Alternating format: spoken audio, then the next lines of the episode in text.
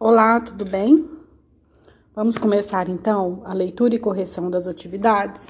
Nós vamos fazer a, o plano de estudos tutorado da semana de 19 do 4 a 24 do 4. Vamos começar por língua portuguesa. Número 1. Leia o texto em voz alta e com atenção para responder as perguntas que seguem. Então vamos começar lendo o texto. O nome dele é Chapeuzinho Amarelo de Chico Buarque. Era Chapeuzinho Amarelo, amarelada de medo. Tinha medo de tudo. Aquela Chapeuzinho. Não ria, em festa não aparecia. Não subia escada, nem descia. Não estava resfriada, mas tossia. Ouvia conto de fada e estremecia. Não brincava mais de nada, nem de amarelinha tinha medo de trovão. Minhoca para ela era cobra e nunca apanhava sol, porque tinha medo da sombra. Não ia para fora para não se sujar. Não tomava sopa para não ensopar. Não tomava banho para não descolar. Não falava nada para não engasgar. Não ficava em pé com medo de cair. Então vivia parada, deitada, mas sem dormir, com medo de pesadelo. Era Chapeuzinho Amarelo. E esse é o nosso texto. Vamos agora para as perguntas. Letra A. Quem é o autor? Nós vamos encontrar o autor do texto do lado do título. Está escrito título, Chapeuzinho Amarelo, entre parênteses está escrito Chico Buarque que é o nome do nosso autor do texto. Letra B. Qual é o personagem principal da história? Quem que vocês acham que é o personagem principal da história? Só a gente pensar. A história fala de quem? Quem que é o principal? É a Chapeuzinho Amarelo, né? Letra C. O que a menina fazia quando havia uma festa? Para responder essa pergunta, a gente tem que ir lá no texto. Então, nós vamos lá procurar ó, onde está escrito. Em festa não aparecia. Então, o que, que ela fazia? Ela não aparecia. Então, quando tinha uma festa, ela não ia, não aparecia nessa festa. O que a menina fazia quando encontrava uma escada? Mais uma vez, nós vamos lá no texto e a gente encontra lá escrito: não subia escada nem descia. Então, o que ela fazia quando encontrava uma escada? Não subia nem descia. Letra C. O que a menina fazia quando ouvia conto de fada? Lá no texto está escrito: ouvia conto de fada e estremecia. Então, o que ela fazia quando ela ouvia conto de fadas, ela estremecia. Será o que quer dizer esse estremecia? Será que é porque ela ficava com medo, então ela estremecia quando ela ouvia conto de fadas? Pode ser, né? Porque a história que a, a história fala que ela era amarelada de medo. Número 2. Vamos completar as palavras abaixo. Para isso, vamos usar os encontros consonantais indicados. Encontro consonantal é o encontro de duas ou mais consoantes numa mesma palavra. Então, vamos lembrar o que, é isso? Lembra do alfabeto? Que a gente tem o A, B, C, até o final, onde chega lá no, no Z, né? Esse é o alfabeto completo. Dentro do alfabeto, a gente tem as letras vogais A, E, I, O, U. Essas são as vogais. Todas as outras são consoantes. Quando tem duas consoantes juntas em uma palavra, a gente chama de encontro consonantal. O encontro de consoantes, né? De duas ou mais consoantes numa mesma palavra. E aí, nessa atividade, você vai completar conforme o encontro que está indicado aí em cada quadrinho. Então, vai ficar é, a primeiro quadrinho, BR, bravo, abraço, cobra, broche. Agora com CR, criança, cruzeiro, creme, crua. Com GR, groselha, grosso, grade, lágrima. Com PR, prego, emprego, promessa, primo. Com DR, pedra, madrinha, padrinho, quadro.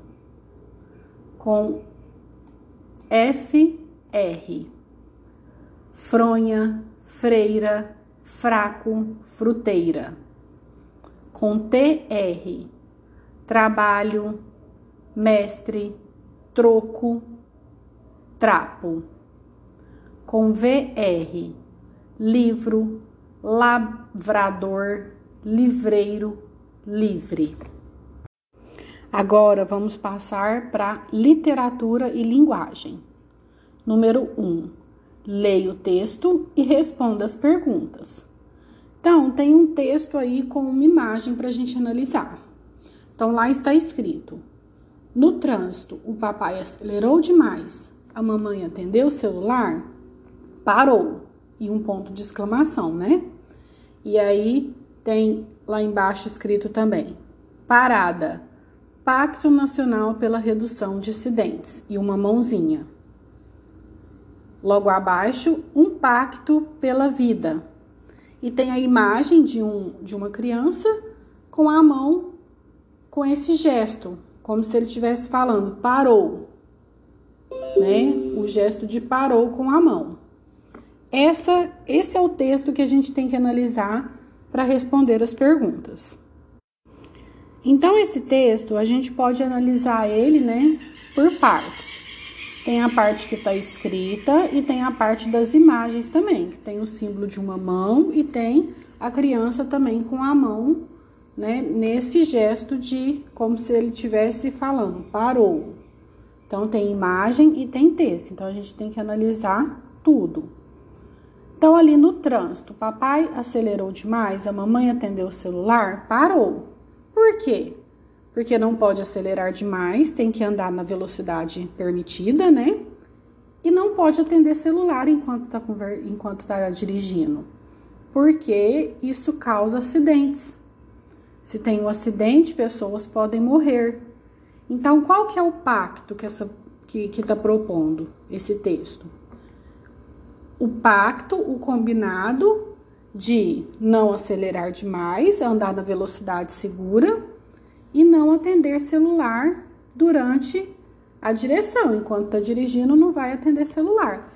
Esse é o pacto, é o combinado que o texto está propondo. Um pacto pela vida. Vai reduzir os acidentes e vai diminuir as mortes no trânsito. Então, a gente pode analisar o texto nesse sentido também. Número, aqui está perguntando, né? Número 2. O uso do ponto de exclamação associado às letras em destaque na frase parou reforça a necessidade de ser. Então, é aquela parte lá, ó, tá? Parou, tudo em letra maiúscula, né? Com um ponto de exclamação. Qual que é a necessidade? Por que que pôs um ponto de exclamação? Respeitar as leis de trânsito? Pode ser, né? Mas vamos olhar as outras. Usar o celular no dia a dia? Não, não tá falando de usar celular no dia a dia, tá falando de não usar celular enquanto dirige. Garantir o convívio familiar? Também não tá falando de convívio familiar. Educar as crianças? Também não tá falando de educar as crianças. Então a resposta vai ser um X lá no respeitar as leis de trânsito. Número 3. O texto acima é uma notícia, um anúncio publicitário, uma propaganda ou uma reportagem? A resposta certa vai ser propaganda. O texto é uma propaganda, né? está propagando, está divulgando a ideia de mais segurança no trânsito através de respeito as regras, né, como o limite de velocidade, não usar celular enquanto dirige. Então a resposta certa é propaganda. Número 4. Qual é o assunto principal do texto? Essa pergunta você vai responder no sentido de colocar qual que é o assunto principal no texto. A redução de acidentes no trânsito. Um pacto pela vida, né? Para quê? Para preservar as vidas. Então, esse é o assunto principal do texto. É a redução de acidentes no trânsito para preservar as vidas através do respeito às regras, né? Respeito às leis de trânsito. Então você vai elaborar sua resposta nesse sentido. Agora vamos passar lá para as atividades de ciência. Número 1. Um, faça a leitura do texto explicativo. Estados físicos da água. A água apresenta-se na natureza em três estados físicos: sólido, líquido e gasoso. Então, abaixo nós temos a imagem, né, da água no estado sólido, da água no estado líquido e da água no estado gasoso. Continuando o texto, o gelo e a neve representam a água no estado sólido, que é a primeira imagem. A água dos rios, mares, etc., estão no estado líquido. O vapor que sai da vasilha com água fervendo constitui o estado gasoso da água. Mudança de estado da água. A água pode mudar de estado físico, dependendo da temperatura. A água pode passar do estado sólido para o líquido, o que chamamos de fusão e depois para o gasoso, chamado vaporização. A água pode passar do estado gasoso para o líquido, chamado liquefação, e depois para o sólido, chamado solidificação. Abaixo tem um esquema mostrando isso, né? Então tem ali a imagem de um gelo, a setinha apontando lá para a torneira onde está saindo água. Qual que é essa mudança de estado? É a mudança do sólido para o líquido, que chamamos de fusão. Continuando aí no esqueminha, no desenho.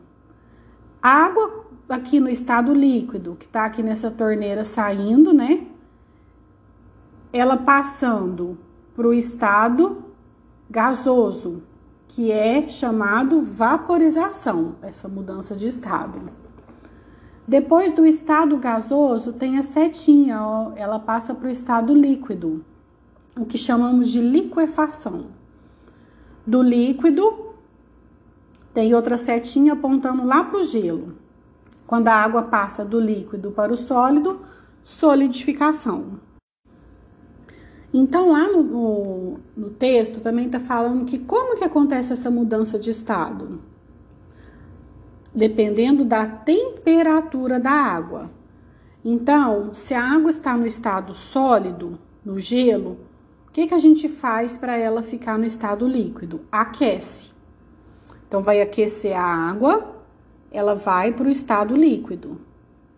Para fazer isso, basta tirar o gelo do congelador, deixar ele ali no ambiente que ele vai aquecer, porque o congelador ele está muito frio, né?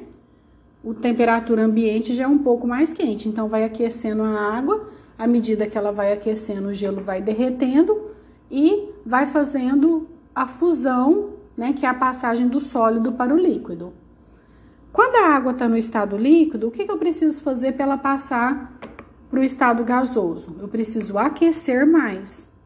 É o exemplo de quando a gente põe uma panela de água no fogo, quando vai fazer um café sai o vapor. Então, tá aquecendo a água, ela tá se transformando do estado gasoso, do líquido para o gasoso, que é o que chamamos de vaporização.